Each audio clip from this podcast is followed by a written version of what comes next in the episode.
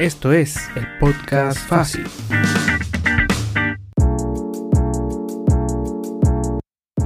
Hola, hola, muy bienvenidos a este quinto capítulo del podcast fácil con Miguel Fácil. Antes de iniciar el capítulo quiero reiterar mis agradecimientos a todos los escuchas que nos han estado acompañando durante estos primeros cuatro capítulos. He recibido muy buenos comentarios acerca de que están interesantes los temas y esto me está motivando a que semana a semana vayamos mejorando la calidad del contenido que ustedes le ponen play semanalmente. Y el día de hoy vamos a empezar a hablar un poquito sobre la actualidad que está ocurriendo hoy en Chile. Eh, desde el 2019 en adelante hemos venido con un proceso súper intenso de despertar social que se ha ido canalizando sobre diferentes vías y la más importante, eh, y aquí creo que mi invitado también va a estar de acuerdo, la canalización más importante que se dio fue por el tema de escribir una nueva constitución.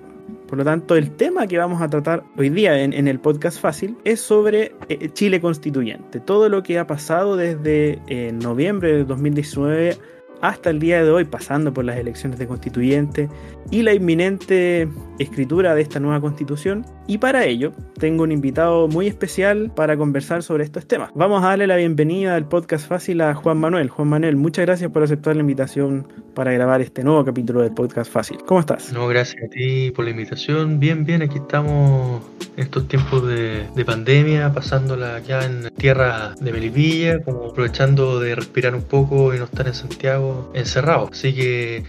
Uno tiene que aprovechar lo máximo posible. Sí, pues, en, eso, en eso estoy aprovechando ahí de jardinear harto y de respirar un poco. Aparte la tranquilidad acá no se ven en ningún lado. Sí, eso es verdad. Oye, Juanma, para que ya vayamos entrando un poquito en calor, no sé si has escuchado los capítulos anteriores del podcast, pero la primera pregunta es siempre una mini presentación del invitado del capítulo. Entonces, te invito a que nos digas un poquito quién es Juan Manuel, a qué se dedica, obviamente sin, sin dar tanto detalle como específico, pero para que la gente que escuche el podcast se haga una idea de quién es nuestro invitado.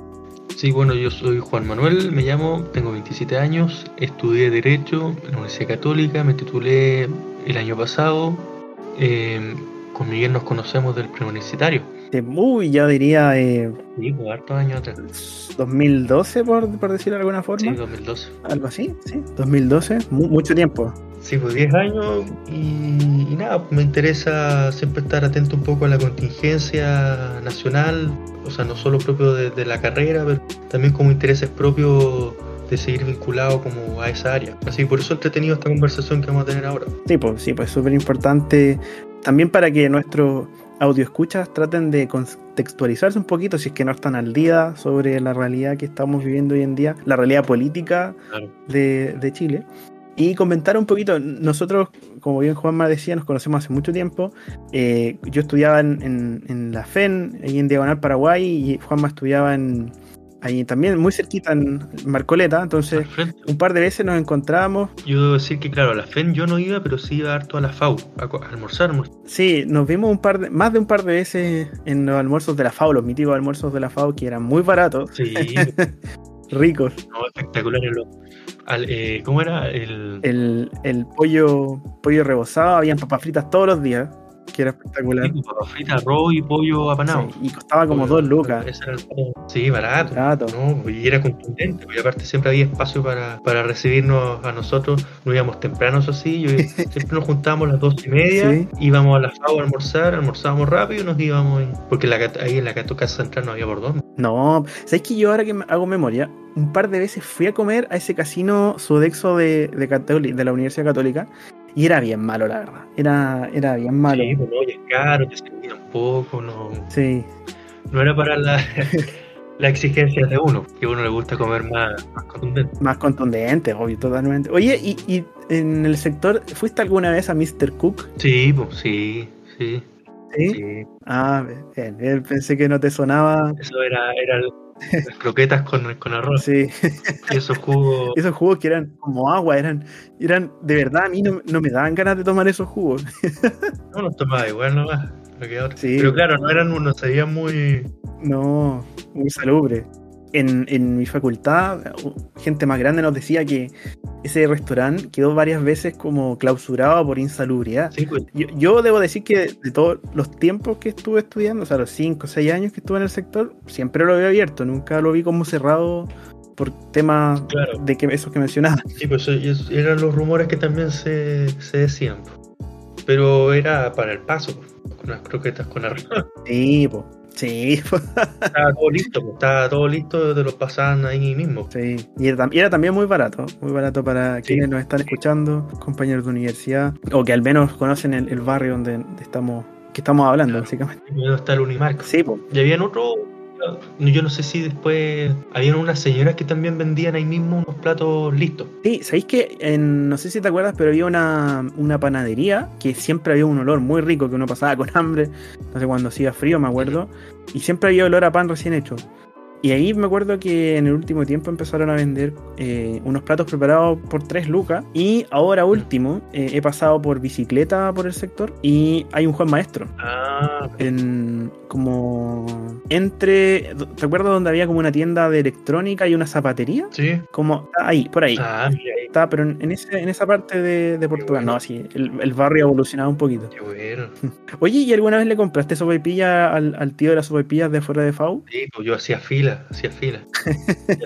No, a él le iba muy bien. Sí, pues no, si a veces yo hacía fila y me pasó un par de veces que la persona de adelante ¿Ya? era de las típicas que iban como a, a la empresa y compraban por todo. pues. Sí. Entonces de pronto decía como ya, 50 sopaipillas. Oh, y se cagó. A todos los de la fila. Se llevaban todo y quisieran sopaipillas más. No, yo no tenía tiempo, así ahí me iba. Pero el tío le iba, le iba bien.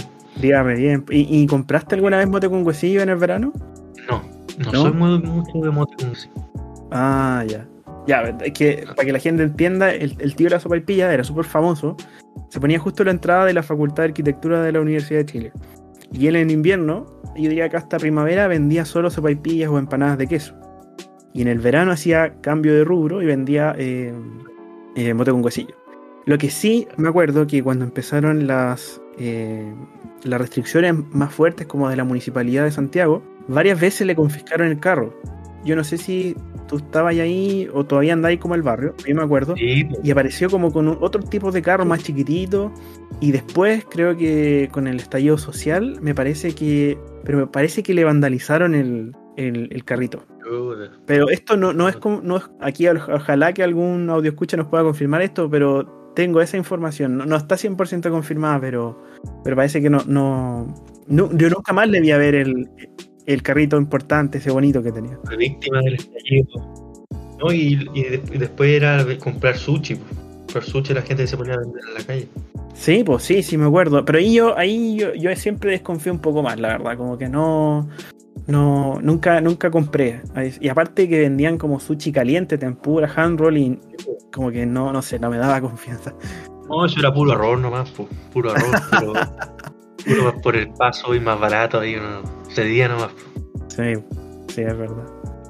Oye, Juanma, ya para entrar en, en el tema de- del capítulo de este podcast, vamos a comentar un poquito cómo ha sido la transición desde la crisis social del 2019, obviamente siempre refiriéndonos hacia la, la solución que se le dio, que es eh, tener un plebiscito para votar si queremos constitución nueva o no, y después una votación de constituyente. Claro. Entonces, conversemos un poquito sobre cómo te pilló a ti el, el tema del estallido social, dónde estabas, qué estabas haciendo y cómo la evolución de los hechos desde el octubre del 2019 hasta que se tomó este camino institucional, ¿crees que ha sido una solución que al menos te ha parecido razonable? ¿Crees que era la que se debía tomar por parte del Estado de Chile o del gobierno? Porque es una decisión que mezcla ambas figuras. ¿Qué te parece un poco el camino que hemos, hemos ido transitando hasta el momento? Y si crees que el cambio de constitución que, que salió al final eh, era como parte esencial para tener como una solución para esta crisis social que tuvimos en el 2019. Sí, El, es el 2019 yo estaba haciendo mi práctica en la Fiscalía de Ñuñoa. ¿Ya? Y era, es Ñuñoa Providencia, entonces toma eh, lo que sucedía en Plaza Italia. Ah, mira.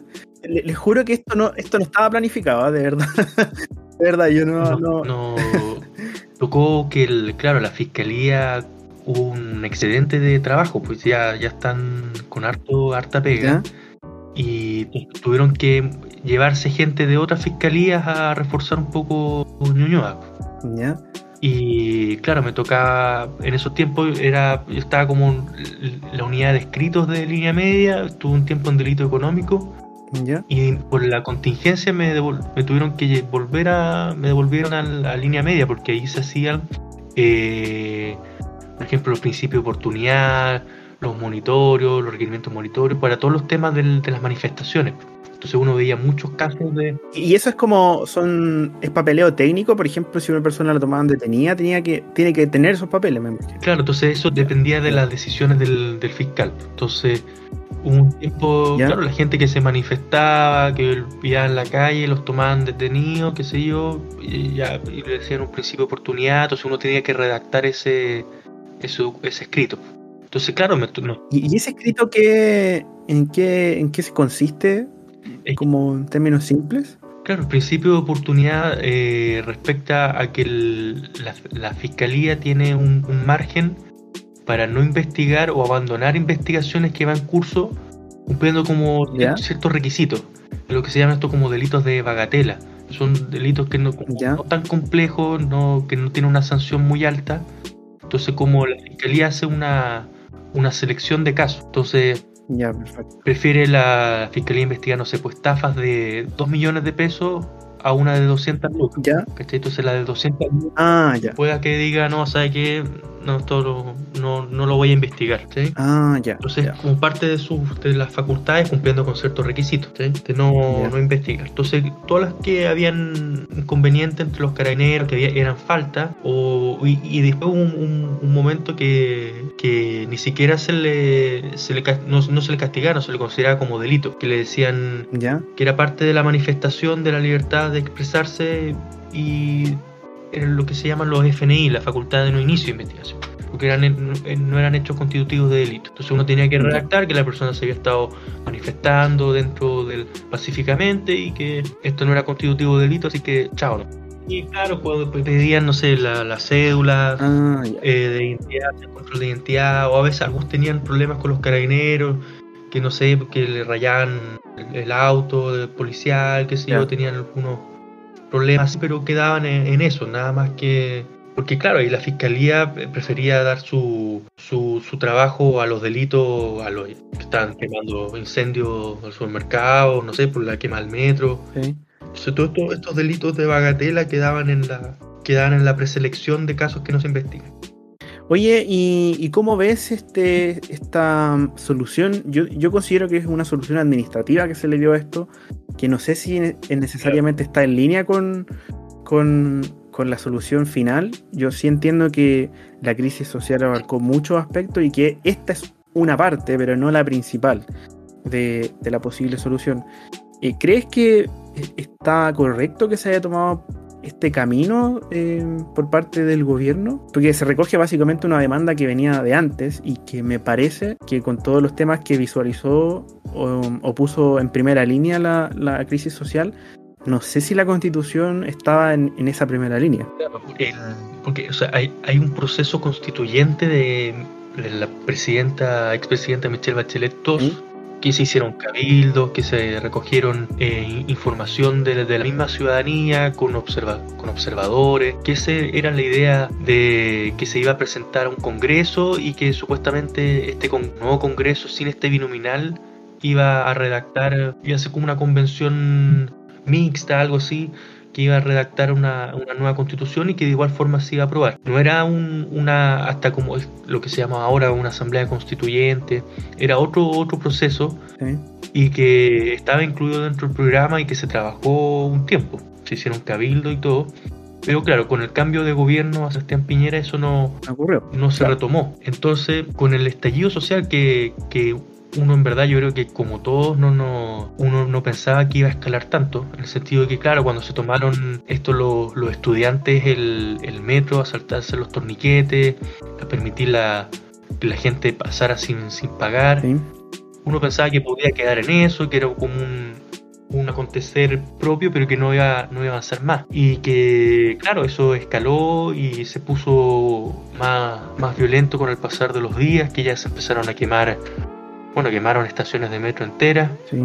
algunos edificios y junto con las movilizaciones. Entonces era un, un, escenario complejo que creo que en primera parte el gobierno siempre lo miró como el punto de vista de la, del orden público y no le dio como una salida canalizar toda esa energía en algo institucional. Entonces yo pensaba que, claro, se demoró mucho el presidente Piñera en... El, yo creo que él pensó que podía apagarlo de esa manera, claro. con militares, con, con, como la fuerza, fuerza policial propiamente tal. Entonces no le dio nunca, nunca canalizó las demandas ciudadanas, pensó que se iban a, cansar, no sé. Y que, claro, uno al, al correr de los días veía que esto no, no. paraba, iban en, escalada, entonces había que hacer algo. Y, yo creo que va de la mano de ciertos actores eh, determinados que, que, buscaron una salida institucional al asunto, que era, que era decir, bueno, tenemos que ceder porque si no nos van a pasar, nos van a venir a buscar al Congreso acá y nos pueden quemar el Congreso también, porque hubo manifestaciones fuera del Congreso, señor.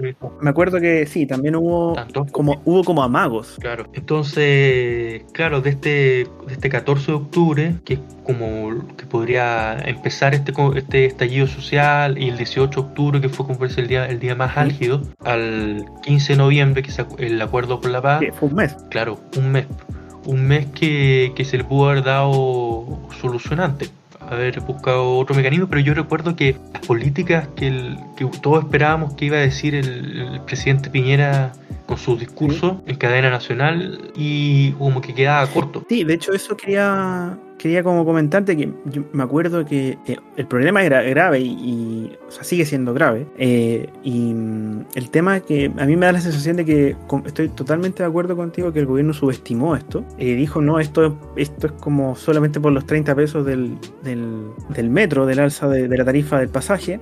Y siempre me dio la sensación en todos los discursos que daba Piñera cuando a mí personalmente siento que hizo el ridículo cuando dijo estamos en una guerra y después un mes, un, mes después se contradice con lo que decía el, militar encargado del orden público a nivel, a nivel de Santiago. Eh, y siempre sentía que como que quería decir algo más, como que siento que en su discurso, me imagino que eran de, no sé, pongámosle cuatro hojas, siempre me, quedó la sensación de que él no leía una hoja, como que quería decir o imponer la fuerza eh, de alguna forma. Y creo que se vio muy atado de manos.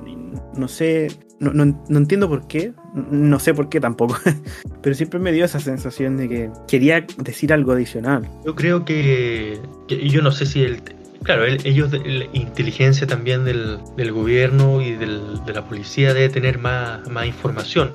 Lo que yo recuerdo que en esa época eh, hubo un cambio de... Habían varios conflictos con... Tanto con carabineros y hubo un cambio creo que de la gente de inteligencia. Entonces en ese cambio de mando que pasó nueva gente, se fue parece gente más antigua, ocurrió todo esto quizás desde el punto de vista del, del, gobierno no tuvieron esa información eh, a la mano y, y que quizás, y, hasta el día de hoy no se sabe quién, quemaron. No, todavía está en investigación, no, no sé qué, ha estado eso. Pero no salió, no salió en la prensa, incluso con nombre de apellidos, quiénes han sido.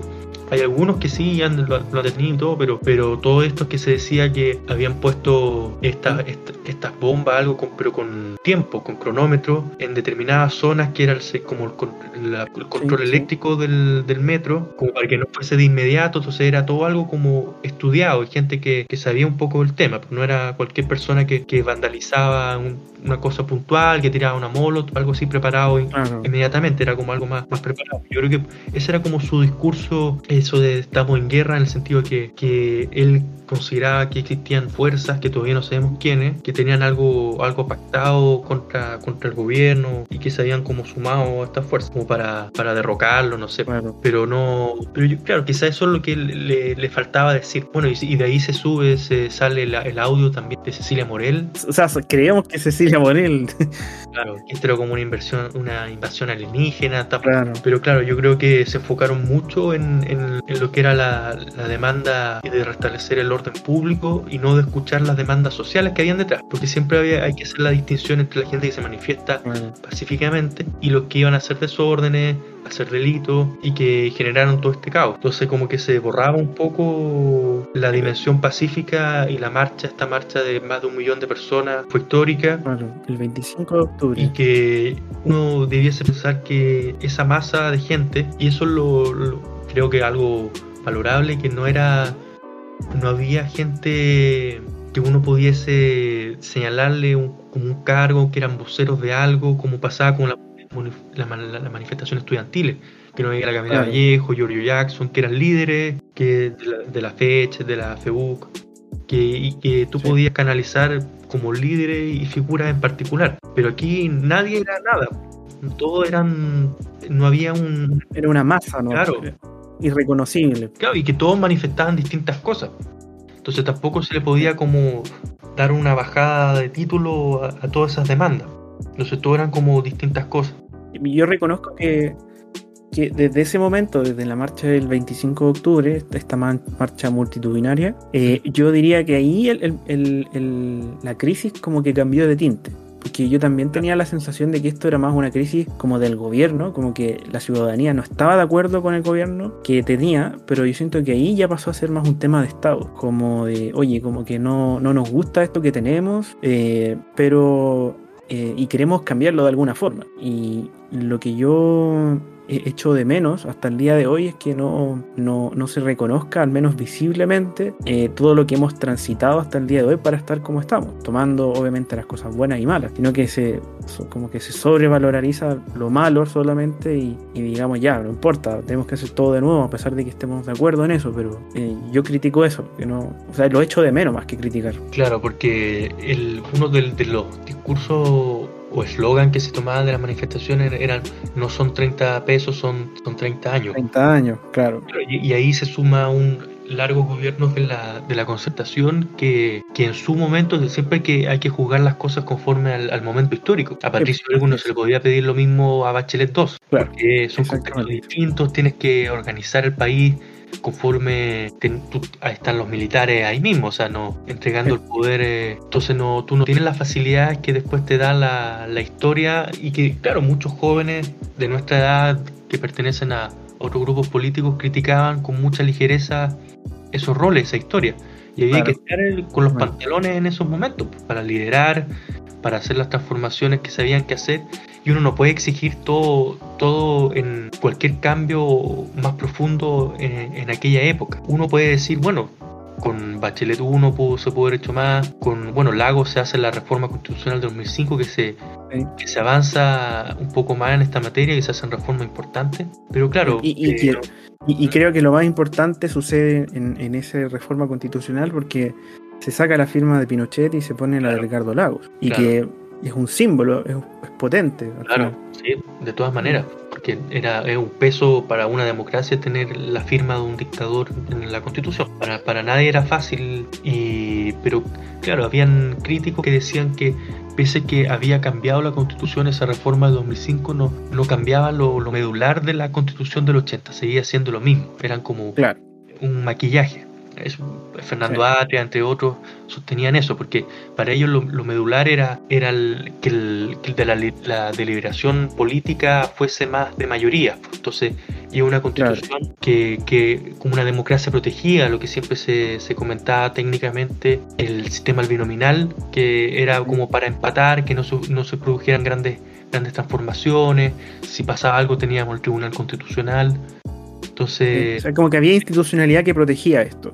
Claro, claro. Mm. Entonces, y ahora no, nada, pues esto parte de una hoja en blanco. si eso es lo, lo, lo novedoso de esto, porque cuando se llegó a este acuerdo, el del, 15 de noviembre, claro, la derecha decía, bueno, si no llegamos a acuerdo, que rija la constitución del 80. Y eso era, bueno, que no hubiesen llegado a acuerdo nunca y, regiría la, constitución actual, Entonces, claro, era, ellos eh, cedieron la hoja en blanco, pero eh, propusieron los dos tercios, que un quórum de, de, acuerdo bien alto, el más, el más alto que tenemos en la constitución actual. Entonces, siempre con la, como la intención que ellos iban a alcanzar el tercio para después se ve que... Sí, alcanzaron menos, mucho menos. Oye Juanma, ya antes de entrar a hablar de la constitución propiamente tal, quería como preguntarte, tú que estudiaste eh, derecho. Tú lo manejas, me imagino, mm, al revés y al derecho, lo, conoces muy bien, pero tratemos de, de, hablar un poquito de qué es una constitución, de qué es una convención constituyente, de acuerdo a lo que se ha hecho anteriormente en otros lugares del mundo, y dar como algún contexto histórico de cómo, cómo Chile ha ido transitando en este, en este avanzar como constitucional. Una constitución es la ley fundamental del Estado que tiene lado, ¿Ya? que eh, ver la estructura, la organización de, de, de la política, dar el, el aspecto orgánico que se llama de, la, de una constitución, y por otro lado, establecer la, los derechos y garantías y también deberes de las personas. Por lo tanto, la constitución busca dar un, un límite, límite al Estado, a, a, los políticos, es decir, cuál es el margen que se tienen que mover y estableciéndonos y entregándonos garantías y derechos a nosotros. Entonces, todas las constituciones sí. tienen una parte orgánica y una parte dogmática. Las constituciones son políticas, no son, no son neutras. Sí. Tienen declaraciones de, de, principios, valores, derechos acorde a eso. Y por eso, eh, si bien las constituciones tienen eh, una idea de perdurar en el tiempo, eh, no necesariamente van a ser pétreas, o sea que no se cambien nunca. Claro. Entonces, porque hay principios y valores que pueden cambiar. Oye, y, y, y, a ti en la formación que tuviste en la universidad, ¿se analizaba como en qué, en qué posición estaba la constitución chilena en relación a las que tienen en el resto del mundo? Me imagino como en términos, no tanto en términos técnicos, sino que qué es lo que representaba o, o cómo se podía clasificar. Sí, o sea, de, por lo menos desde el, eh, desde las cátedras siempre se, se, dio una defensa a la constitución actual, a las críticas que se daban en esa época, ¿Ya? porque estaban, estábamos todavía en, en me, me, tocó estudiar la constitución cuando comenzó el proceso como de crítico y de realizar un proceso constituyente. ¿Ya? Entonces eh, teníamos a los profesores ahí mismo discutiendo y dando los, los argumentos. Entonces, Claro, ellos decían que esta constitución, por ejemplo, tanto los gobiernos de la concertación como un gobierno de derecha podían moverse de, y, y, y, gobernar con esa constitución sin eh, mayores problemas al, al, programa de gobierno que pudiesen tener. Yeah. Entonces, decían, bueno, si quiere que el, que, el, que, la, que el Estado tenga empresas, bueno, se puede, pero tiene que cumplir con los quórum nomás del, de aprobación del Congreso. Entonces todo es permitido, pero lo que paralizaba un poco eran los, los quórum de acuerdo y, y, en ese caso teníamos el binominal, entonces impedía un poco lo, el, el, avanzar en esa materia. Claro, sí. Pero en el fondo si tú tenías los votos podías hacerlo. Claro, el tema es que está anclado a un sistema electoral que era como extraño. Claro, que buscaba aún más, más el empate y, y bien se supo después que, que sobre representaba ciertos sectores del, de, la, de la población. Claro. Oye, y, y ustedes en, también eh, recordando eh, temas sobre tu formación, yo sé al menos, por lo que me he podido instruir y, y, he podido leer, que Chile oficialmente ha tenido dos constituciones antes de la que nos rige actualmente, pero que se reconocen algunos como borradores de constitución antes, sobre todo muy ligados a la fecha de independencia. ¿Y esos, esos borradores se consideran como esfuerzos constitucionales o literalmente solo se considera la constitución del 80, de 1833, de 1925 y la que tenemos actualmente? Claro, eso eh, de esa época se llaman los reglamentos provisorios constitucionales. ¿Ya? Hay algunos autores que el, que el de 1812 le dan como que podría ser la primera constitución que tenía un poco más de estructura, pero claro, las, las, primeras constituciones comienzan después. Hay, hay hartas constituciones que van, van durando menos de lo presupuestado sí. porque un periodo de construcción también de, de la República. Sí, sí. Por lo tanto, no cambiaba mucho la historia, por lo tanto, cada cual gobernante cambia a su gusto. Pero claro, eh, tenemos la, la constitución, bueno, 1818, 22, 23 del, bueno, el 28, de la constitución del 33, esa sería como del 25, 19... la, del 33 sería como la ancla de todo esa, de, ese, de, esa, de ese momento, ¿no? Claro, claro.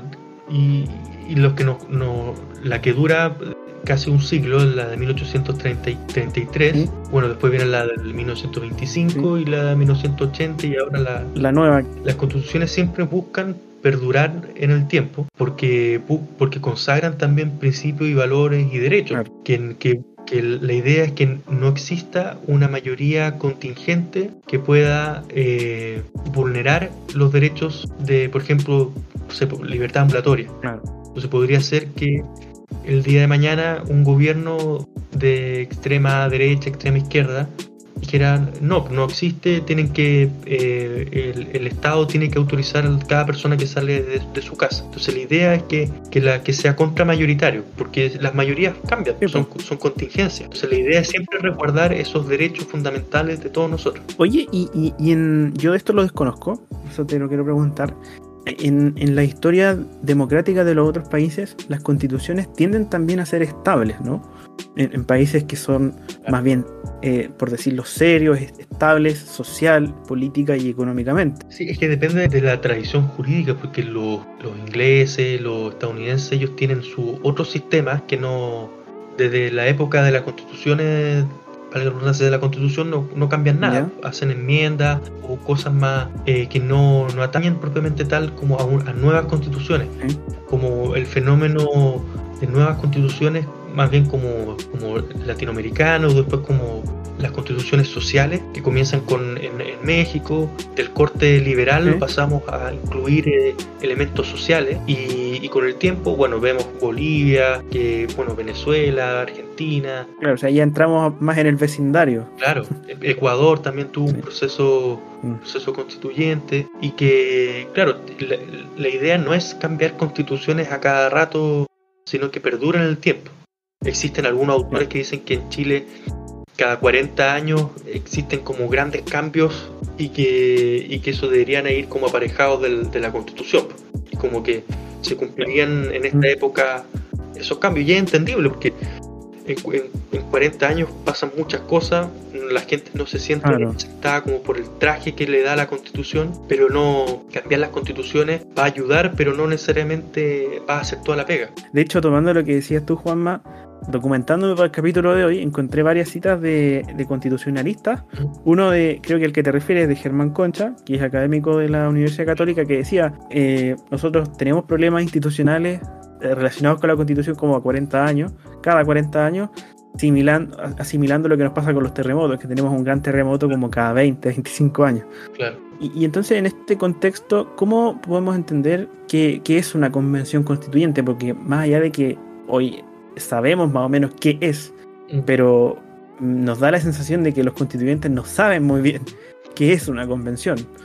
¿Cómo la podemos definir como a partir de, lo técnico, a partir de las experiencias que se ha visto en otros lugares?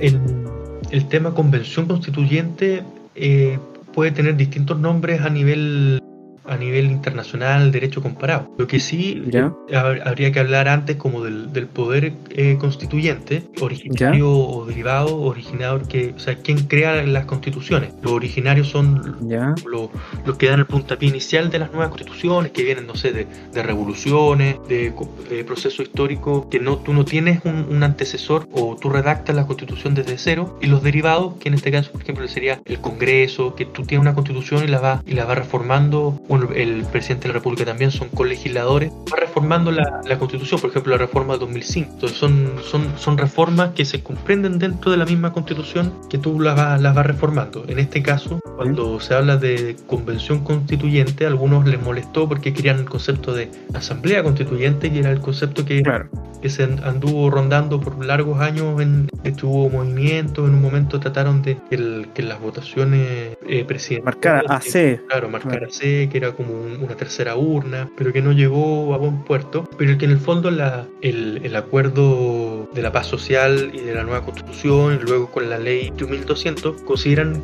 lo denominan como el órgano que va a redactar la nueva constitución, una convención mixta o una convención a seca, que sería 100% electa ya no con, no con eh, políticos congresista que era la entonces la convención en ese caso constituyente el órgano que se va a encargar de redactar la constitución son personas 100% elegidas por la por la ciudadanía. Y, y, entiendo que este ejercicio que nosotros estamos haciendo en Chile es como pionero a nivel mundial me parece, ¿no? Claro, porque, porque además es paritaria y además tiene eh, escaños reservados por los pueblos originarios. y en pandemia. claro, y en pandemia. Que eso le da otro toque. Otro toque. Le da otro toque. Otro toque, claro, otro toque más, más espectacular. Ese, era un poco mi, mi, miedo en el sentido que, que, yo decía que este proceso había que cuidarlo. Entonces era mi miedo como este, el voto inicial del apruebo o rechazo era voluntario en pandemia que no se alcanzara un quórum elevado. Claro, no, igual eh, en comparación a las elecciones históricas que hemos tenido a lo largo del tiempo y con buenos registros, sin obviamente sin manipulación de cualquier, de cualquier lado, o, o, abiertas y públicas, o, limpias, para, simplificarlo, eh, igual tuvimos una muy buena, muy buena elección. De hecho, que no se veía hace mucho tiempo. De todas maneras, de todas maneras. Entonces, eso fue que, que queda para la historia como un punto bueno. En sentido que fue pandemia, se alcanzó una muy buena votación de, de, participación y, de, y no fue estrecho el margen entre el apruebo y el rechazo, sino que el apruebo ganó. Fue amplio, sí. Entonces, ninguna encuesta, eh, ningún politólogo, nada, pudo eh, descifrar bien que hubiese ocurrido esto de una casi un 80-20. Entonces, fue algo sorprendente para todos. Sí, totalmente.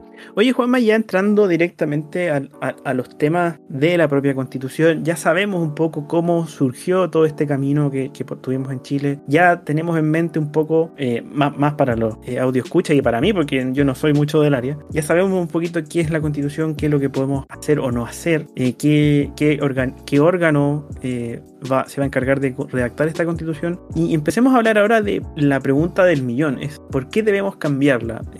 ¿Cuál es tu opinión acerca de. Tú, lo estudiaste de forma técnica. Eh, debo hacer énfasis que ninguno de los dos está ligado a partidos políticos, por lo que trataremos de dar opiniones nomás que son de un ciudadano común, que no está influenciada directamente por algún, algún partido político. Y, es la pregunta que tengo yo, porque al final uno lo mira de afuera y, yo veo es que los problemas que tiene Chile. Eh, no solamente dependen de la constitución. Entonces me parece que eh, tomar un eslogan súper potente y decir, oye, si cambiamos la constitución va a cambiar todo, a mí me parece fuerte y lo pongo en duda. Entonces, desde tu opinión, ¿por qué debemos cambiar esta constitución? Eh, creo que ya hemos esbozado o hemos dado algunos argumentos. ¿Y qué debemos cambiar de, esta constitución? Y, además tratar de entender si esta, esta votación tan simple que tuvimos en, octubre sobre el apruebo o el rechazo, eh, realmente eh, nosotros logramos entender lo que significaba esto, ¿no? Sí, o sea, lo, lo que permitiría eh, argumentar a favor de una nueva constitución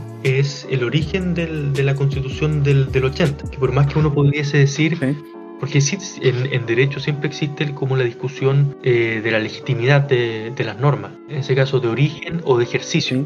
Entonces, claro, algunos autores dicen, pueden que existan normas o leyes, en este caso una constitución que tenga un vicio de origen, pero se va legitimando a medida que se va ejerciendo, a medida que pasa el tiempo. Entonces, eh, tener una, una constitución que tiene un origen en dictadura, que, que claro, la redactaron técnicos, si uno la lee, eh, tiene una, una, buena redacción, tiene buenos elementos, el, o sea, y tampoco hay que demonizarla demasiado como se piensa, pero sí creo que si a uno le dicen que si pudiese redactar una nueva constitución, ¿en qué escenario quiere hacerlo? Bueno, siempre en democracia, y ahora se dieron estos elementos paritarios que, y con escaños reservados para el pueblo original, entonces son elementos que van sumando a que algo bueno pueda salir de acá, al menos en lo teórico, en lo teórico. porque aparte también hay una secretaría técnica que, que, está contemplado la ley 21.200 que vendría a ayudar en este caso a, a, las, personas que no son, no son técnicos en el área, o sea, hay mucho,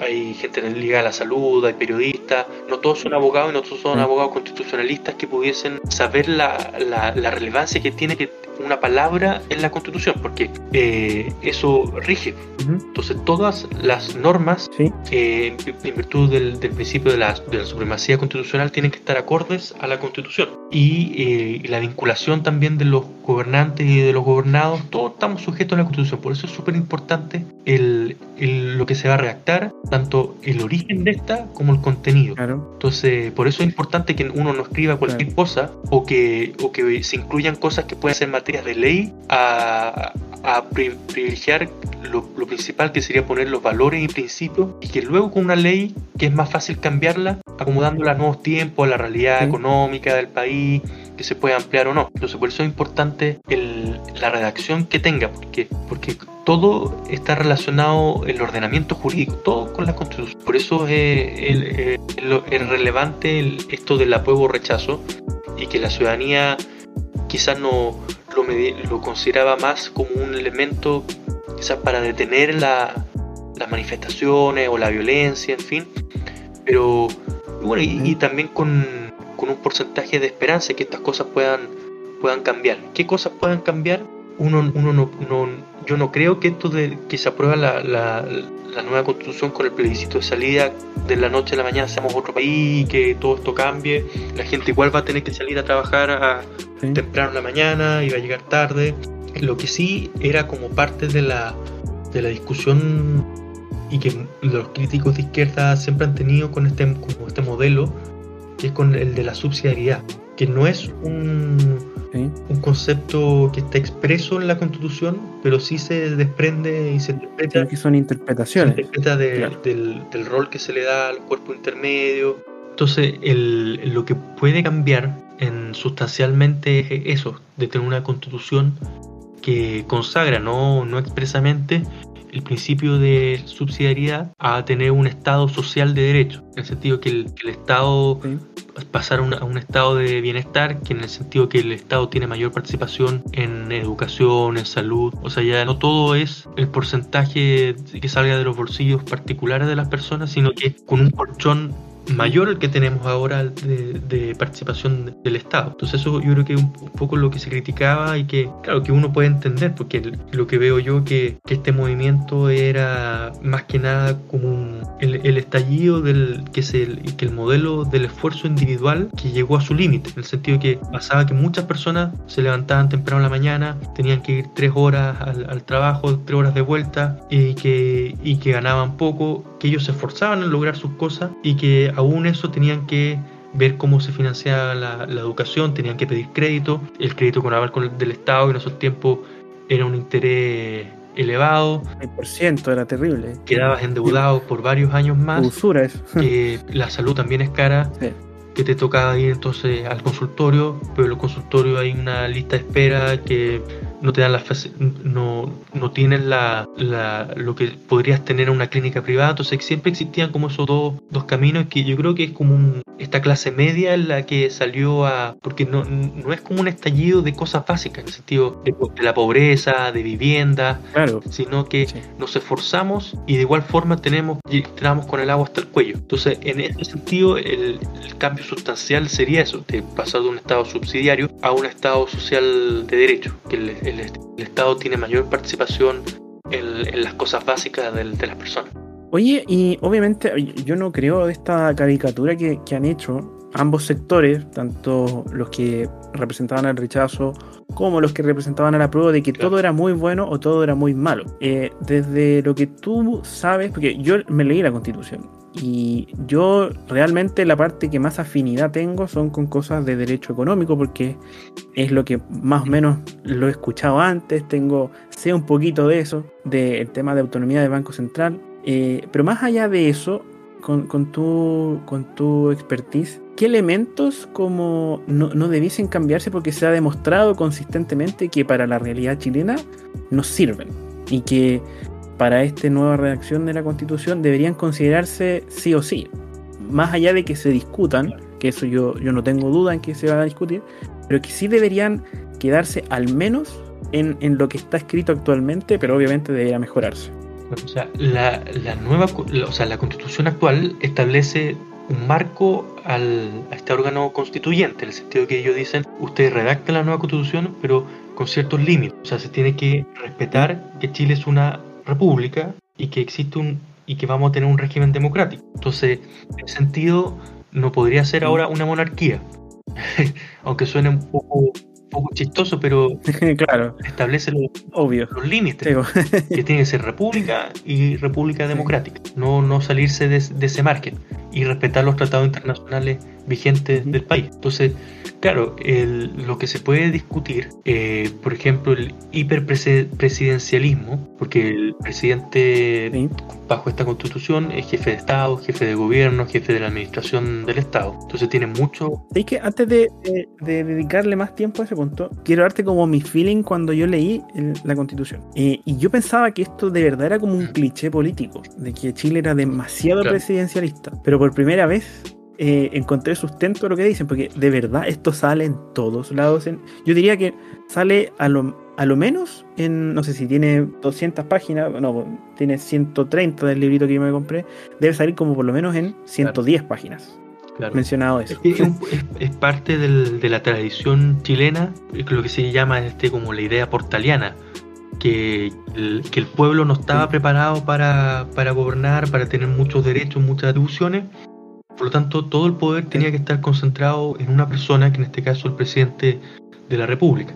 Entonces, el presidente de la República tiene atribuciones en judiciales, eh, legislativas, eh, administrativas, militares. Entonces, tiene muchas atribuciones. Y es jefe de Estado también y jefe de, gobierno. Por lo tanto, eh, quizás con la nueva constitución se va a, a, desligar un poco, a dividir un poco el poder de, este gobernante. Y eso quizás pueda, pueda ser bueno. O sea, tampoco no existen, como en el fútbol, un, sistema que, que dé resultado a todos los equipos y que se gane siempre.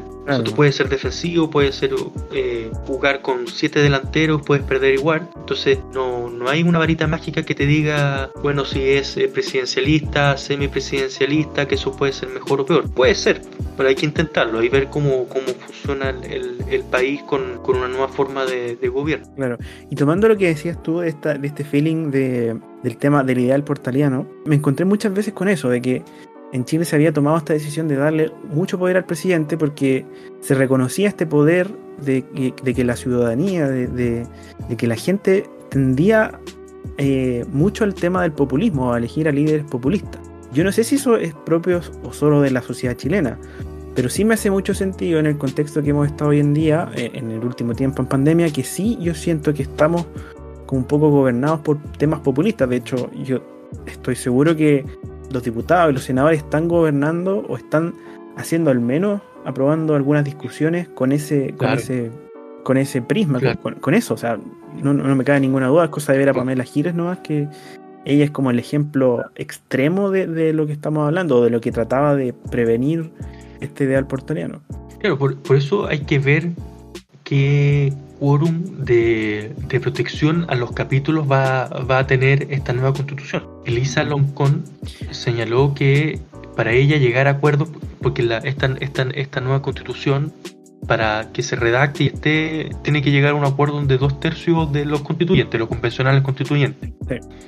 Ella dijo que había que verlo, en el sentido que eh, era un quórum muy alto, que esto era, era Jaime Guzmán siempre propiciaba estos quórum de dos tercios como para proteger que no se hagan grandes cambios. El tema es que estos dos tercios son parte del, de la ley que reforma el, capítulo de reforma constitucional, por lo tanto, eso es otro límite que ellos tienen. Entonces tienen que llegar a un acuerdo de dos tercios. Yo no, hay que ver cómo, qué, qué va a suceder con, con la redacción del, del, reglamento. Pero en el sentido que... Y, sí, sí. y eso es, es, una ley, o sea, me refiero, eso es más que porque para la gente común y corriente que no agacha mucho el tema, se te pilla con estas declaraciones que están en la prensa que dice, oye, hay un, se firmó este acuerdo por la paz eh, y si todos los eh, artículos que se aprueben en la nueva constitución tienen que tener este tema de los dos tercios, ¿cierto? Y también está por otro lado que dice, oye, el Partido Comunista o ciertos sectores de la izquierda están diciendo, oye, no, cambiemos eso eh, por, otra regla. ¿A qué voy con esto? Eh, cuando se recogen ese tipo de inquietudes, ¿a qué regla podemos tener? ¿O, cómo crees que se, va a, generar esa discusión? Porque yo entiendo que dos tercios puede ser alto. Y entiendo que eso represente como una, lógica que se va a perpetuar de acuerdo a, la actual constitución que tenemos y que puede favorecer a ciertos sectores políticos. Pero tienen que ponerse de acuerdo en alguna regla. Claro. Eh, ¿cómo, ¿Cómo crees que va a pasar esa conversación? Bueno, es que es el tema, porque actualmente la constitución que tenemos ahora sigue vigente.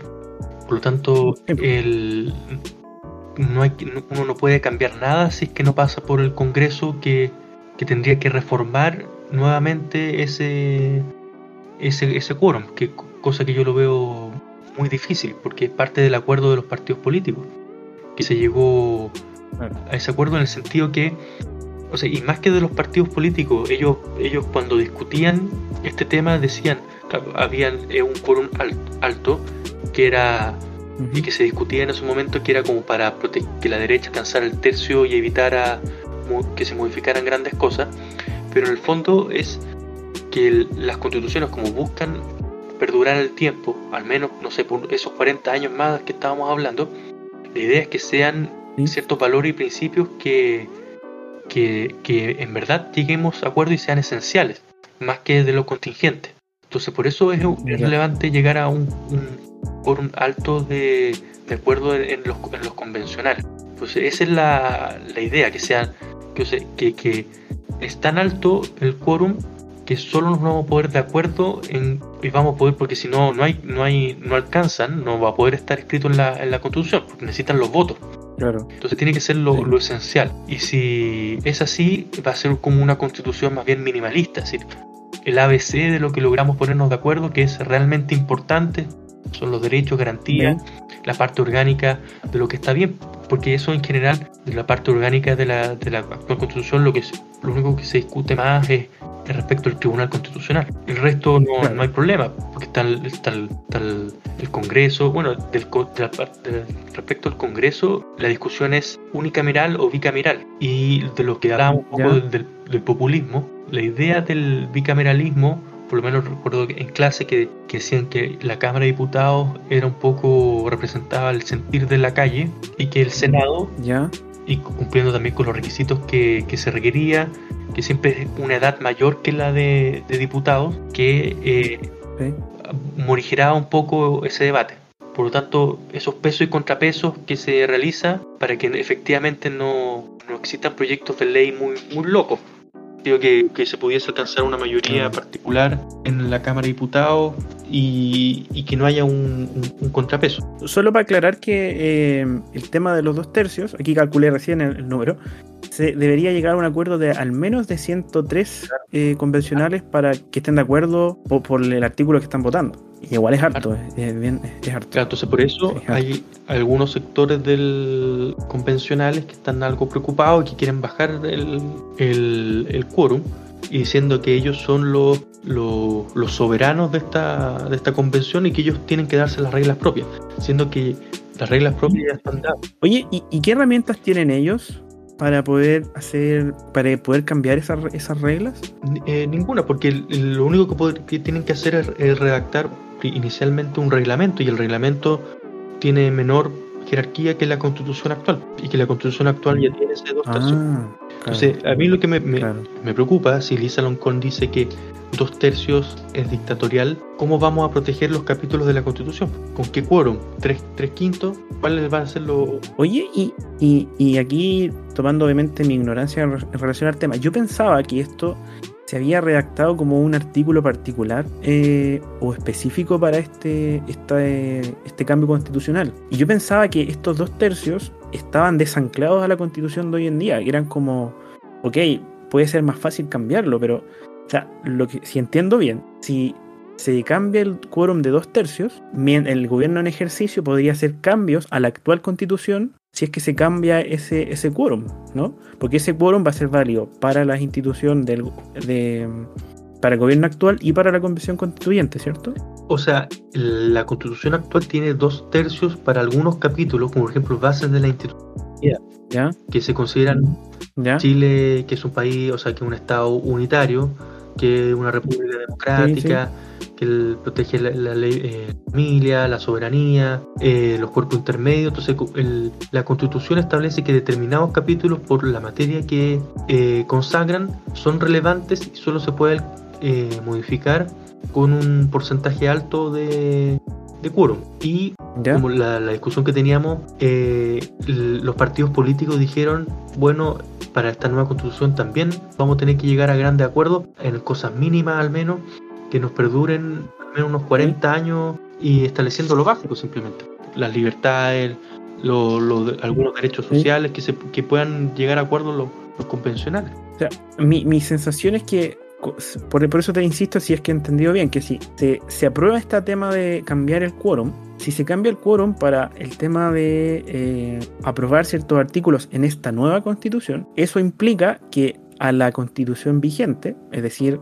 a la del 1980, y para el gobierno que están en actualmente, también va a poder cambiar ciertas cosas porque se va a cambiar el quórum. No, porque... O, son dos tercios diferentes. Son dos tercios diferentes. Ah, ya. Porque el, capítulo que estamos hablando es el de reforma constitucional.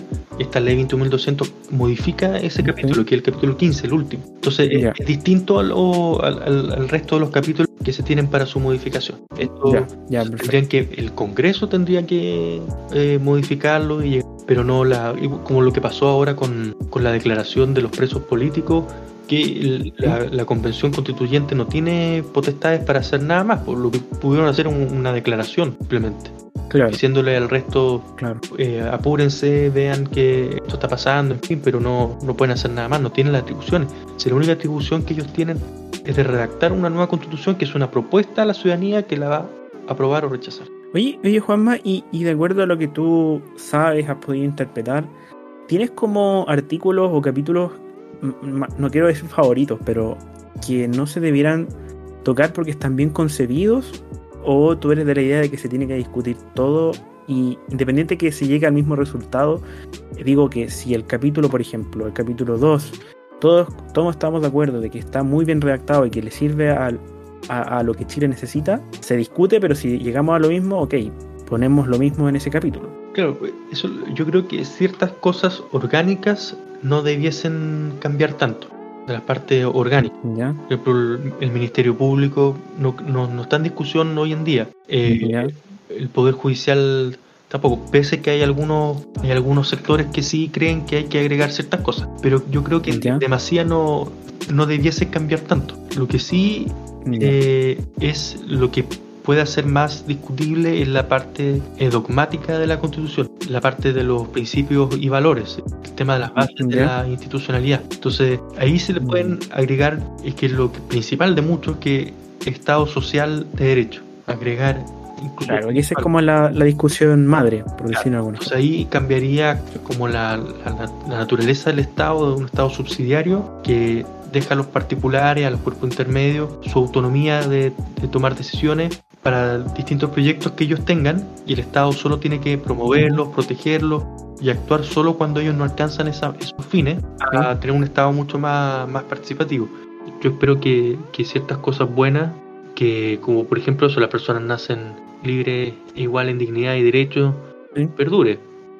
O por lo menos que se redacte con, con de forma similar o o que agreguen algo más, lo que por ejemplo el Estado multicultural, eso tampoco no creo que existiría un inconveniente de, agregarlo, que exista un, como un reconocimiento expreso a, los pueblos originarios, eso no, no debiese haber un, problema en agregar algo así.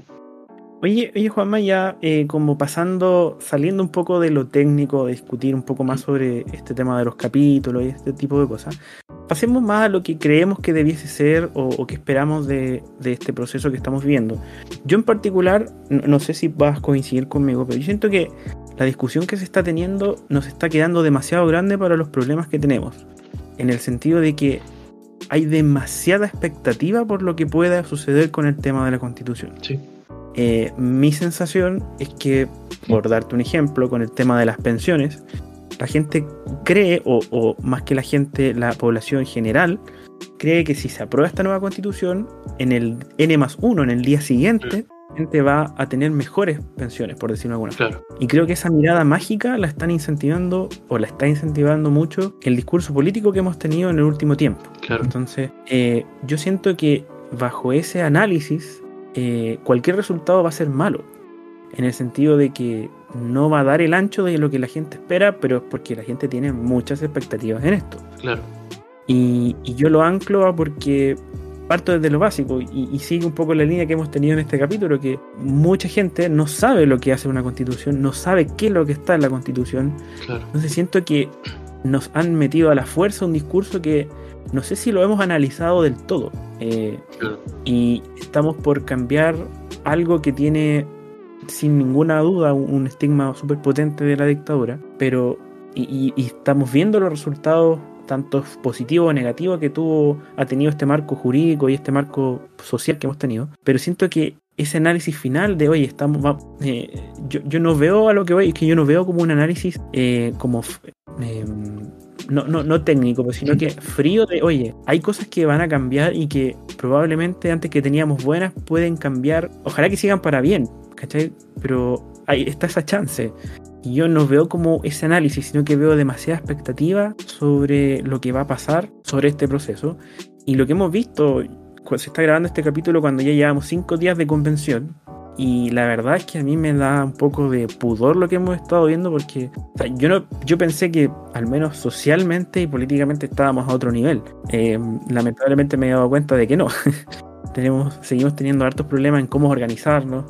Pero la parte positiva que veo de esto es que hemos estado mucho tiempo con una constitución que no nos ha permitido discutir ciertas diferencias que hemos tenido a lo largo del tiempo y que lamentablemente llegó el momento para ponernos de acuerdo en estas diferencias. Y, creo que ese proceso no es tan fácil, pero más, más, allá de eso, creo que las sensaciones que nos han dejado estos cinco días de primera de convención han sido muy malas. Eh, ojalá haya gente que crea que no sea así, pero al menos para mí y, por lo que he podido recoger con, mi entorno cercano, o sea, ha sido básicamente lo mismo, de que eh, incluso sea como no se esperaba el nivel de, de chiste, por decirlo de alguna forma, de cómo se han abordado ciertas cosas. Eh, incluso desde el momento en que, se eh, instaló la, convención, yo pensé que iba a ser algo más expedito, que no iba a haber ningún problema, pero este llamado a marcha que, se llamó desde diferentes sectores políticos también lo, lo, perjudicó y, terminó siendo una jornada maratónica. Entonces, creo que en estos primeros cinco días nos dan como un, un approach súper potente de lo que puede pasar en, estos nueve meses, máximo doce meses que, que vamos a tener de convención. ¿Cómo lo ves tú? ¿Cómo crees que va a ser este proceso? ¿Crees que se van a llegar a acuerdos? Em, ¿Cómo crees que eh, la convención, la constitución política de la convención hoy en día está bien marcada políticamente? ¿Cómo crees que eso puede jugar a favor o en contra de, de lo que se quiere al final? Y, yo creo, y esto también es una parte de la pregunta, es que aquí en alguna, en alguna parte los contribuyentes tienen que decir, oye, nosotros nos vamos a hacer cargo de una parte del problema, pero no es mágico esto. Y yo eso lo he escuchado de dos a tres personas y, muy sorprendido porque Baradit dio unas declaraciones hace poco y dijo, oye, aquí dejémonos de hacer show y vamos a, redactar la constitución. Yo no esperaba ese tipo de comentarios de, él, de él en particular, ¿cachai? Entonces, ¿cómo, ¿qué te va generando esta sensación de los primeros cinco días? ¿Cómo te imaginas que puede avanzar el proceso? Coméntanos un poquito más de, esto. Sí, o sea, es cierto eso que las expectativas son muy altas respecto a lo que puede hacer esta nueva constitución. Y uno espera que siempre sea para, para mejor. O sea, es una, buena instancia para, y eso es lo, quizás los argumentos que yo me daba para, para pensar por, por el apruebo, que son buenas instancias para repensar toda la institucionalidad que uno tiene, que, que, uno puede mejorar, porque la, la contingencia hace que uno se fije en cosas particulares, más que revisar, bueno, estado unitario o no, claro. Eh, el, hiperpresidencialismo, que son cosas que no se iban a discutir en un día cotidiano por el Congreso, sino que iban a estar en cosas que pasan en el día a día. Entonces eso es bueno, bueno del, punto de vista que, que, quizás salgan algo, cosas interesantes. Y uno siempre piensa que pueden hacer las cosas para, para mejor. Pero también las expectativas las pusieron los mismos políticos por lo tanto, si es que no se cumplen, bueno, ellos tendrán que, que responder a eso. ¿Por qué no, no cambiaron las cosas? Ahora bien, eh, ¿qué es lo que uno espera del, de los convencionales? Claro, que estén a la altura del cargo, porque es un proceso histórico que, que va a quedar para, para la historia de, del país, por lo tanto ellos tienen que estar a la altura, eh, tanto sus comportamientos como sus dichos, como en el día a día con, con las personas que incluso distintos a ellos. Y eso es lo, lo complicado, que que no exista ese ánimo de, diálogo, sino de pasar máquina y que aquí las cosas se hacen como queremos porque somos mayoría. Que eso es complicado porque las democracias también involucran el respeto a las minorías. Tú no puedes pasar máquina porque sí, simplemente porque las mayorías cambian. De hecho, tomando ese punto, Juanma, eh, una de mis preocupaciones también es como, oye, yo sé que eh, tenemos deudas como políticas importantes y lamentablemente la coyuntura política actual está dominada por ciertos sectores políticos. Y a mí lo que me da lata es que eh, todo este, este avance constitucional sea capturado por esos por esos grupos, pero no haciendo un análisis frío, maduro de lo que, de lo que estamos debatiendo, sino que sea como un pasar máquina porque yo ahora tengo la oportunidad y porque yo voy a hacer lo que yo quiero. Siento que es, es el espíritu que está dominando en el ambiente político en el último tiempo. Y eso incluye tanto desde Bachelet 2 en adelante. Y yo espero que eso se revierta de alguna forma. Eh, porque lo hemos visto. O sea, yo siento que hasta el momento estamos eligiendo símbolos más que estamos armando algo serio, algo que eh, va a ser relevante para los próximos 40 años, que nosotros somos jóvenes, nosotros vamos a ver el devenir de esta nueva constitución. sí, sí, es el tema, que en la constitución, como dice Pato Zapata, que sea la, casa de todo. Claro. uno no puede imponer que las piezas sean el, el, número que uno quiere, el color que uno, y que los otros son menos, bueno, tienen que bancar. Claro. no tiene que tener un tipo de, venganza de un sector por otro. Hay que tener la madurez suficiente para que, y considerar también que sea un proceso que se pueda exportar a otros países. Que, que, los políticos, en este caso los convencionales, no se, no se comporten como lo hace el Congreso, porque si terminan en un Congreso 2, claro. van a sufrir eh, las represalias también de, las personas, de las manifestaciones sociales, en el sentido de que van a haber una pelea que no, llega a buen puerto y que, y que y si muchos se van a molestar también con lo que están ganando, que son dos millones y medio, que no deja de ser, deja buenos ingresos, entonces puede generar un malestar en la ciudadanía y que muchos de los que se dicen ser representantes del pueblo luego tengan, sean, eh, generen trincheras con, con con esto, con el pueblo mismo. Pues eso es lo complicado. Pues eso es lo que uno espera de los, de los convencionales, que estén a la altura, que no exista venganza, que exista diálogo y que traten de llegar a acuerdo en cosas mínimas, que transformen, que sea para mejor, el, y que quede para la historia y que sea algo exportable. Bueno, sí. Sí, y, yo en, lo que mm, no, yo, yo de verdad, yo espero que de verdad esto sea un proceso sano, que de verdad eh, sanemos como heridas que, tenemos en el pasado y que de verdad partamos de nuevo, o sea, pero que sea de verdad y que este de verdad sea sin pasar máquina y, y, con nada, o sea, que conversemos, nos pongamos de acuerdo. Pero lamentablemente creo que tenemos ciertos síntomas que nos pueden dar como alguna noción de lo que podemos tener. Y, creo que eso no, está tan bien. Creo que las conversaciones políticas que hemos tenido en el último tiempo no han llegado a muy buen puerto. Eh, creo que eh, ojalá que en, esta constitución, que en esta convención constituyente, yo estoy súper de acuerdo que es un momento súper histórico eh, y, muy histórico para el país también en el, en el, momento en que estamos, porque nunca antes habíamos tenido tanto ingreso, nunca antes habíamos tenido tanto desarrollo humano, nunca antes habíamos tenido muchas cosas. Entonces, creo que es un muy buen momento para de verdad sanar todo esto y seguir para adelante, para arriba y seguir siendo lo, como lo, el, vecino aventajado de todo el vecindario. Pero con los síntomas que vemos, al menos políticamente, yo eso lo, pongo harto en duda, porque veo más lo que dijiste tú, veo más temas como de pasar máquinas, de que aquí llegué yo y que mala suerte y que, jaja, tú sacaste menos. Entonces eso a mí me da como lata porque no, al final no están pensando en todos los chilenos. y, es un discurso peligroso porque, como digo yo, las mayorías cambian.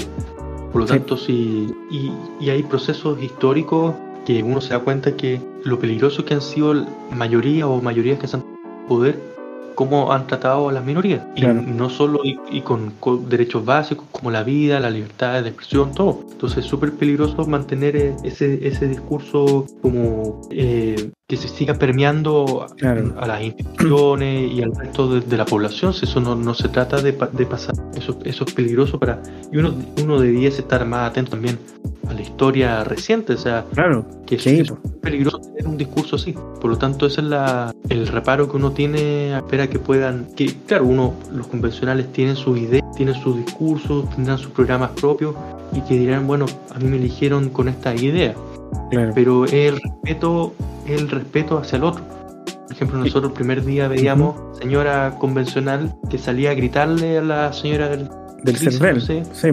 del CERVEL a decirle que tenía que, que parar y no existió nunca un diálogo de parte de ella. Hubo Claro. otros convencionales que se acercaron a decirlo en otros tonos, qué sé yo, que cuál era la situación. Pero si tú vas a gritar y pensar que esto es una asamblea universitaria, Exactamente. solucionan así, votando a mano alzada, entonces eh, ahí tiene mal, mal camino y si siguen por ese camino yo creo que, que, el- que la ciudadanía, las que se manifiesta constantemente, le van a pasar la cuenta. Entonces por eso ellos tienen que estar bien atentos y estar a, a la altura. Y que, y que el, el plebiscito de, de salida sea, sea positivo, porque imagínate todos estos esfuerzos Para y nada. ellos se los farrean, Sí, claro, y a la escoba. Sí. Por eso tienen que estar a- la altura de la ocasión. Primero llegar a la hora.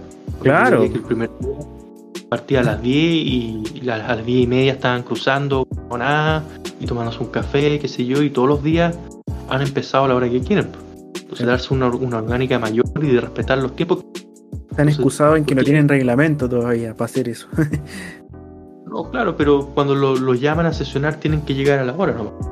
Entonces es, es un trabajo como el de todas las personas, porque si ellos, como ahora se dieron un plazo, como un break alto hasta el martes para nuevamente Sí. sesionar, yo digo, la gente pu- puede que empiece a, A tomarlo mal. po. decir, Sí. bueno, yo- sí, pues ellos están, eh, dicen, bueno, yo trabajo, no sé, 44 horas a la semana y me levanto a tal hora y, y yo cumplo mi horario. Y no es que si yo llego tarde el jefe me, me va a retar. Y estos tipos que ganan 3, 4 veces más que yo, llegan a la hora que quieren, trabajan semana y va a generarse un malestar ahí Importante. importante. Ellos- sí, pues entonces ellos tienen que estar atentos a que no pueden generar tantas diferencias con la ciudadanía, porque ellos, ellos es un trabajo, igual que Sí. cualquier otro. Es importante, por cierto, porque está redactando una constitución, pero no puedes darte los lujos y que aquí es cualquier cosa. Y lo más importante es que la constitución, y, y yo creo que esta frase resume todo, y, y la he escuchado de hartos sectores, que sea una constitución de todos, no solamente del sector que grita más fuerte. Yo creo que eso resume todo lo que hemos hablado durante este capítulo. Oye Juanma, ya para ir cerrando el capítulo de hoy, que está muy entretenido, yo feliz me seguiría, seguiría hablando como mucho tiempo de esto, porque a mí me, me gustan todos estos temas. Vamos a, a darle espacio a esta sección, ya que es un clásico del podcast, que son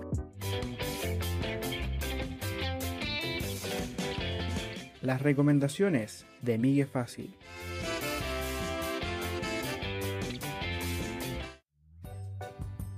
Eh, Juanma, de acuerdo a lo que hemos hablado eh, a lo largo de todo este podcast, eh, ¿qué recomendación le, darías a la gente para que se informara un poquito más del tema o directamente pueda saber más sobre la, gran, la gran labor que van a tener los constituyentes en estos nueve meses?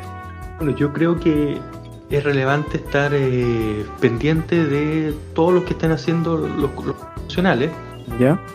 en el, en el sentido que eh, ver cómo están trabajando, cómo se va dando las sesiones.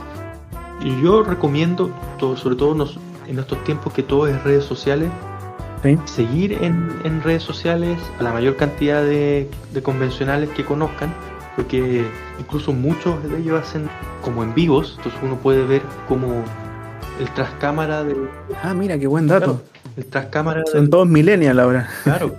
No, eso es como la nueva forma de, de comunicarse de lo convencional, eh, ver como el trascámara. Eh, existe la. Ellos tienen como una trans en YouTube, o si uno pone en YouTube eh, como convención constitucional, siempre está como ADN o Tele 13 o 24 horas copiando el- la transmisión del, de la transmisión propiamente tal del- de la convención como Sí. está la Cámara de Diputados que tiene un canal propio, el Senado y de otro canal Sí. propio, ellos están en YouTube. Y y eso ahí, y del como de la discusión más técnica, existen, hay un, por ejemplo, de la Universidad Autónoma creo que que se llama como hoja en blanco, que, que son como ya discusiones más técnicas de que analizan el acontecer de la convención. Mi recomendación va más en el tono de que nos informemos para esta para este periodo súper importante y creo que la fuente más fidedigna que podemos encontrar es sobre la historia que tiene nuestro propio Estado.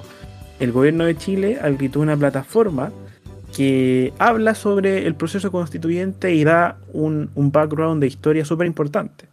Es la página del gobierno, es www.gov.cl slash proceso constituyente. Y obviamente en un formato súper entretenido, o sea, no sé si tan entretenido, pero llamativo al menos, te da como en, en un, si tú eh, ves la web por unos 20, 30 minutos, creo que quedas totalmente informado de qué es lo que teníamos, cuántas constituciones podemos tener, eh, perdón, tuvimos, qué, de qué se trataron, qué es lo que esperas del proceso constituyente, cómo se va a realizar, las fechas importantes. Entonces yo creo que eso como de, de partida, sí o sí, yo creo que todos los chilenos lo tenemos que hacer. Eh, y, si a, algunos les llama un poquito más la atención estos temas que se están debatiendo, yo creo que lo mejor es tomar la recomendación que dijo Juanma. Eh, yo he escuchado algún, algún par de podcasts sobre temas constituyentes, temas más técnicos. Se, coinciden con los que Juanma recomendó. Y yo creo que lo principal es que estemos atentos porque el proceso es de todos. Y si cada uno desde su propio sector de interés desde su propio sector de participación social o político está atento a alguna irregularidad, yo creo que lo más importante es tratar de denunciarlo inmediatamente porque es un proceso que nos va a interesar a todos al final. Y si lamentablemente no estamos informados, eso no va a suceder.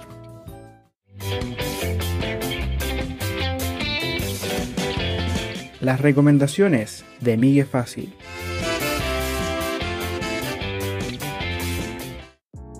Y Juanma, ya para ir cerrando el capítulo de hoy, eh, cuando yo te mandé como la mini pauta, te dije que había un espacio para una pregunta libre que tú me quisieras hacer eh, en, el, en el capítulo del podcast. Entonces te doy el espacio, puede ser una pregunta abierta, puede ser de lo que quieras, o de, la misma, del mismo tema que hemos estado hablando acerca de este capítulo.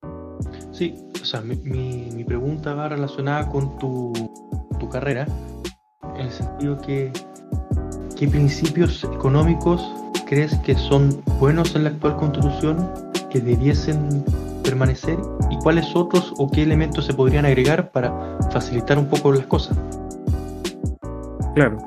Mira, yo, mi respuesta es como automática y, lo mencioné an, anterior, antes en el podcast. Eh, lamentablemente por formación profesional o de formación profesional, eh, lo que yo estudié en la parte de macroeconomía le dan mucha importancia al tema del Banco Central. Eh, yo encuentro que gran parte de, de, la estabilidad económica que hemos tenido en, el largo, en, estos 30 años ha sido porque hemos tenido un Banco Central autónomo. Eh, yo encuentro que algunas eh, discusiones que se están dando en el último tiempo sobre el tema de analizar la autonomía del Banco Central o no, creo que están de más. Eh, Mm, estoy, está, me parecería súper positivo que discutamos qué es lo que significa esta autonomía, qué es representado para, para la historia económica de Chile, esta autonomía del Banco Central en el éxito económico que hemos tenido en el último tiempo. Pero creo que el ánimo con el cual han dado esos indicios para abrir la, la, la discusión es como, oye, cambiemos esto. Eh, yo particularmente eso no lo tocaría, le agregaría un par, un par de cosas, hay algunos intentos de eh, los países que estamos mirando referentes a, las constituciones, como son Nueva Zelanda, Australia, que ellos le agregan otro mandato al Banco Central, no solamente el tema de controlar la inflación, sino que se le agregan otros mandatos de mirar el tema de desempleo y ese tipo de cosas, pero eh, el principal mensaje es que si es que se le agregan obligaciones al Banco Central, eso innecesariamente en economía representa un trade-off, de que vamos a estar desperdiciando o perdiendo algún beneficio de solamente dedicarnos al control inflacionario y todo lo que eso significa.